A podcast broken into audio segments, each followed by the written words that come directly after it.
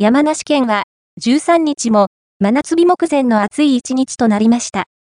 甲州市勝沼の最高気温は29.6度と全国6番目の暑さとなったほか、県内の観測8地点で今年最高気温を観測しました。山梨県内は13日も高気圧に覆われて、よく晴れ暑い一日となり、甲州市勝沼町ではソフトクリームを食べる人や日傘を差す人が見られました。日中の最高気温は、甲州市勝沼が29.6度と全国で6番目の暑さとなりました。